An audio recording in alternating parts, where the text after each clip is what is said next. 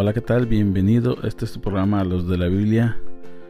El día de hoy queremos seguir con el tema. Estamos estudiando las carencias de la iglesia contemporánea. Hemos dado un recorrido por la carta dirigida, la primera carta dirigida a Timoteo por el apóstol San Pablo. Y así hemos ido a lo largo de estos estudios mirando los requisitos que siempre voy a enfatizar en estos estudios, que no solamente se refiere en este caso al, al líder, sino también es algo práctico para la vida del cristiano que va, asiste a una iglesia comúnmente que no pertenece a lo mejor al ministerio, pero con mayor razón alguien que pertenece al ministerio. Y hemos visto muchas cosas que nos han llevado a aclarar cierta terminología, ciertos oficios que tenemos de tener en la iglesia y los requisitos los cuales son imperantes en la iglesia para que podamos dirigirnos santamente, sabiamente y poder ser de impacto a la sociedad que no conoce el Evangelio. La razón de estos estudios, siempre voy a decirlo, es que eh, las personas conozcan del Evangelio. Eh, en otras ocasiones hemos hablado sobre la carta a Timoteo y esta vez nos vamos a dirigir a, a una carta que también está dirigida de parte del apóstol San Pablo, pero esta vez está dirigida a Tito. Las cartas pastorales que le llaman teológicamente, que es primera, segunda, tesalonicenses, Timoteo, Timoteo primero, segundo Timoteo, Tito, Filemón y eh, son las cartas que comúnmente se usan para la eclesiología. La, la, doctrina de la eclesiología es una doctrina fundamental en la iglesia, ya que ella es necesaria que se lleve de acuerdo a la escritura, ya que es el cuerpo de Cristo, cómo se debe dirigir ante este mundo actual, ante este siglo, ante este tiempo que estamos aquí, que estamos dentro de este tiempo, fuera de la eternidad. Y esto nos, está, nos va a enseñar cómo debemos de dirigirnos, cómo debemos de, hacer iglesia y llevar a otros al conocimiento del Señor Jesucristo, hacer el ministerio, ministrar, eh, presidir, dar algo de lo cual hemos recibido por gracia. Y el día de hoy queremos hablar, cambiar un poquito el giro. Ya hemos, eh, hemos dado muy duro en cuanto a lo que se refiere en cuanto al varón y el ministerio. Y vamos a dar un giro hacia lo que se refiere con las ancianas. En primer lugar vamos a, ver qué, qué, qué se refiere a ancianas en el Nuevo Testamento y, Pablo a qué se refiere a, este, a estas hermanas que, está hablando en la carta a Tito en el capítulo 2, en el verso 3 en adelante. Vamos a, a leerlo. Dice así, y las ancianas enseñales que sean reverentes en su conducta y no calumniadoras ni adictas al mucho vino. Deben enseñar lo bueno y aconsejar a las jóvenes a amar a sus esposos y a sus hijos, y a ser sensatas y puras, cuidadosas del hogar, bondadosas y sumisas a sus esposos, que no se hable mal de la palabra de Dios. Eh, vamos a, ver lo que dice esta, esta cita. Si vamos en, el, en, el, en su eh, la palabra reverente que podemos ver ahí cuando dice y las ancianas enseñales que sean reverente. La palabra reverente viene del original griego eiroprepais, eiroprepais, como quienes sirven en el templo, palabra vieja también compuesta de hieros y prepei. Solo aquí en el Nuevo Testamento, en el Nuevo Testamento, perdón, la misma idea de 1 Timoteo 2.10 como personas encargadas de deberes sagrados. Eh, en la iglesia, que es por eso que hay una cierta, vamos a decir, contradicción o cierta discusión entre algunas iglesias locales o algunas denominaciones al ver esta palabra anciana, ya que se toma la palabra anciano en, en 1 Timoteo como un cargo de pastorado, entonces viene esta, esta pelea donde se dice que si la mujer puede ser pastora, la mujer no puede ser pastora, y ahí es donde entramos en, esta, en, este problema. Aquí el detalle es que la mujer puede presidir en la iglesia, la mujer puede tener un liderazgo en la iglesia, la mujer puede tener un mando en la iglesia, pero no el mando pastoral, pero sí un cargo en la iglesia. La mujer puede ser eh, líder de mujeres, la mujer puede ser líder de niños, hasta líder de jóvenes, pero no el cargo total de la iglesia, en este caso el obispado. Entonces, eh, aquí es donde entramos en esta, en esta disyuntiva, pero realmente aquí está hablando de mujeres que presiden en la iglesia, que tienen un conocimiento de la palabra de Dios, que tienen una madurez espiritual y que son mujeres que, que por esa razón se les exige, a la igual manera que a los ancianos, se les exige unos requisitos. Y estos requisitos, para empezar, dice que es de la, la palabra reverente que acabamos de leer. Se dice que es una palabra que es que sirven en el templo, pero que también esta palabra dice que, que en su conducta sean personas que respeten. Eh, una mujer que no es sabia al hablar, que no tiene la, la habilidad de hablar correctamente, muchas veces estas personas hieren sin saber, a veces son imprudentes al hablar, a hacer un comentario fuera de lugar o a decir cosas que están fuera de lugar. Y ahí es donde Pablo le está diciendo que las ancianas que enseñen, o sea, que, que diles que deben de ser reverentes en su conducta, que no deben de ser calumniadoras, ni adictas al vino, al mucho vino. Aquí hay un detalle, y es como ya hablamos la pasada, el problema del vino en cuestiones culturales, el, vino en aquellos tiempos era una bebida muy normal, más sin embargo, eh, las adicciones podían caer como todo. O sea, a lo mejor tú una adicción al, alcohol, pero tienes una adicción a la Coca-Cola o a, otro tipo de, sustancias o bebidas o comidas. Entonces todo lo que genera adicción pues es un problema. Así que aquí realmente está diciendo que no debe de haber esa, conducta de la mujer. Eh, me llama mucho la atención cuando dicen no calumniadores. ¿Por qué? Porque eh, no, de hecho podemos ver en la palabra de Dios, y si vemos ahí mismo en, Timoteo 5, 2, eh, donde está diciendo, dice exactamente lo mismo, que la mujer no sea chismosa.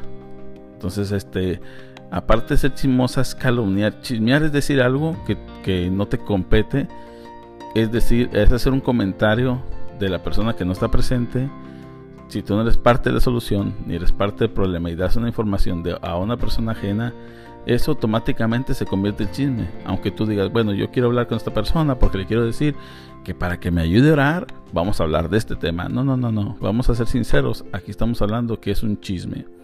Es un chisme porque ni la persona que está ahí va a ser parte del problema ni es parte de la solución. Ni, ni la persona que está llevando la, comunicación o la información tampoco es parte del problema ni parte de la solución. Entonces vamos a decir, vamos a llamar las cosas como son.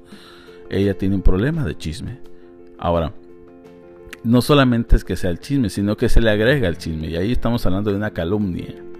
Cuando decimos algo que no es verdad, sino que le agregamos. Es como eh, decimos, este, alguien supiste que fulano se cayó, sí, es verdad, se cayó, no, es parte del problema ni parte de la solución, pero encima dices, y se rompió un pie, y a lo mejor no se rompió el pie, a lo mejor se lo lastimó, pero tú ya estás calumniando, estás diciendo algo que no va.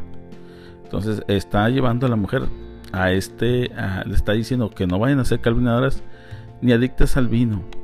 Eh, comúnmente entendemos que por nuestra cultura a veces decimos solamente los hombres son, tienen problemas con el alcohol, pero en la actualidad, si podemos ver en esta sociedad, hasta las mujeres están teniendo problemas con el alcohol. El alcoholismo no, no, no, no tiene, o bueno, los vicios, las adicciones no tienen, no distinguen ni sexo, ni raza, ni condición, eh, ni estatus social. Las adicciones simplemente llegan, sea quien sea. Así puede ser un niño, Así puede ser un adulto, así puede ser un anciano, así puede ser mujer, puede ser hombre, así puede ser rico, puede ser pobre, puede ser mexicano, puede ser puertorriqueño, lo que sea, los, vicios lo van a atrapar y le van a causar una adicción. Eh, cuando Pablo le refiere, también le dice que deben de enseñar lo bueno. Aquí hay un detalle que es que, eh, mujer, cuando usted, usted que me está oyendo, cuando usted está enseñando, enseñe cosas buenas. Eh, que sus comentarios sean para edificar. Si su comentario no va a traer una edificación, eh, guarde su boca. No diga, oh, ok, mira, fíjate que yo le dije a fulana que yo no me voy a dejar porque yo no me dejo de nadie. Y si mi marido no, y si esto y lo otro, usted está enseñando cosas malas, aunque diga yo, yo lo hago. ¿Por qué? Porque usted está haciendo ejemplo. Está hablando sobre ancianas, personas que están, es lo que estamos dando contexto, que están a cargo de un, de, de algo en la, en la iglesia, la gente que las está mirando está mirando con admiración y está mirando que ellas tienen una actitud que se puede imitar. Entonces, si usted está haciendo una actitud que se puede imitar, pero esa actitud no es conforme a la escritura, usted está enseñando lo malo, no está enseñando lo bueno. Y como dice en el 4, y aconsejar a las jóvenes amar a sus esposos y a sus hijos. Entonces, aquí es que usted va a aconsejar como anciana, como líder en su casa, en su iglesia, que está presidiendo en algún liderazgo, y usted va a aconsejar ahora a, los, a las jóvenes amar a sus esposos y a sus hijos. Pero la pregunta aquí es, solamente el enseñar que, el aconsejar que lleva un ejemplo. Yo no puedo dar un consejo y no quedarme con él. Usted no puede, dicen un, dicho muy, muy, muy común de, de, Puerto Rico, dice, usted no puede enseñar la moral en calzoncillos. O sea, usted primeramente, usted como persona, usted tiene que hacer el ejemplo, tener esa conducta. Usted tiene que amar, amar a su marido, a su esposo y a sus hijos. Porque entonces, ¿cómo usted puede decir, ay, hermanita joven, las jóvenes que están llegando a la iglesia, bueno, usted sujétese y ame a su marido? ¿Cómo si a usted la ven que no se sujeta, que no ama a su marido y que no a sus hijos, que los trata ásperamente, que no les habla, que tiene, eh, si es una mujer ya que tiene hasta nietos, muchas veces se enojan con los hijos y les dejan de hablar, pero presiden en la iglesia. ¿Cómo usted está en enemistada con su hijo? Porque su hijo simplemente no le invitó a la boda de no sé quién, o su hijo simplemente no le, no le invitó al cumpleaños del nene, del niño, y no fue. Entonces usted se enoja y le deja de hablar. O simplemente porque vino mi hijo, me pidió el, el, el, el topper, el topperware, el bowl de la comida y ya no me lo trajo. Mi hija siempre se lleva, ya me dejó sin ollas, ya me dejó sin bowl, ya me dejó sin topperware. Y es como eh, ahí dice, ya no le hablo. O simplemente porque aquella vez no mi, no era no cocinó lo que yo le dije que cocinara. O cualquier problema así. Y usted va a decir, mira, miren, ustedes amen a sus hijos, sí, porque tiene pequeñitos en su casa, usted los ama. Pero cuando crecen y el hijo le deja de visitar por X o Y situación, usted comienza a cargar con una culpa, más bien con, una, con un coraje, con una falta de perdón, y usted deja de hablarle a sus hijos. ¿Y cómo usted le va a decir a una persona, a una joven de la iglesia, ame a sus hijos, ame a su esposo? No tiene congruencia. Eh, dice en el 5, a ser sensatas y puras, cuidadosas del hogar. Dice, a ser sensatas. Volvemos a la misma, a la misma actitud que está hablando en el, en el verso 3, que dice que sea que, que, su, conducta sea reverente. Bueno, cuando dice sensato es que tú seas una persona que se, que se sepa llevar bien, o sea, que sepa eh, actuar con sensatez. Dice que es de la palabra, del original griego, la palabra soprona. El, el adjetivo sopron es muy rico en, de contenido. Puede significar la prudencia de aquel que no se cree fácilmente todo aquello que se le cuenta, la moderación y reserva en los actos, tanto interiores como exteriores, y en general el fino sentido de la medida en todo. Entonces aquí se habla que tú, que tú tengas, seas una persona con mucha cautela, que cuando vayas a decir algo lo digas con mucha cautela, cuando a dirigir a alguien tengas mucha cautela, que cuando quieras dar un consejo tengas cautela, porque muchas veces porque se sienten líderes pueden venir y arrebatar al, al hermano o a la hermana de una manera áspera, de una manera sin compasión. Eh, ejemplo, ha habido, hay, hay, hermanas que están en la puerta recibiendo a los hermanos que, nos, visitan por primera vez o que visitan la iglesia. Y el hermano viene por el tiempo de la pandemia, un ejemplo. y el hermano no trae mascarilla y le dice, hermano, póngase la mascarilla o quítese la mascarilla si trae mascarilla o que a usted le falta fe, usted no tiene fe. Es una mala actitud. Usted la persona no está siendo sensata al hablar. O cuando dice, niño, niño, ven, siéntate y lo agarra y lo estira de brazo y lo jala, se lo quita a la mamá sin decirle, hermana, ¿me puedo llevar al niño? Es posible que no lo pueda llevar, ya que eh, a lo mejor el niño está teniendo mucho ruido. O hermana, podemos llevarnos al niño, venga, acompáñeme para, para, para tranquilizarlo.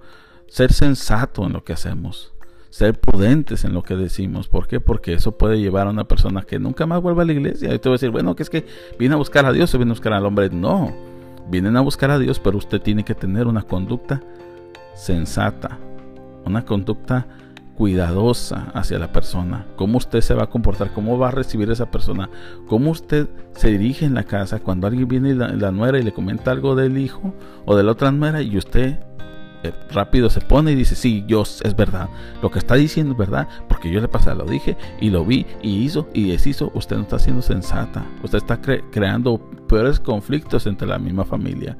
En la iglesia es exactamente lo mismo.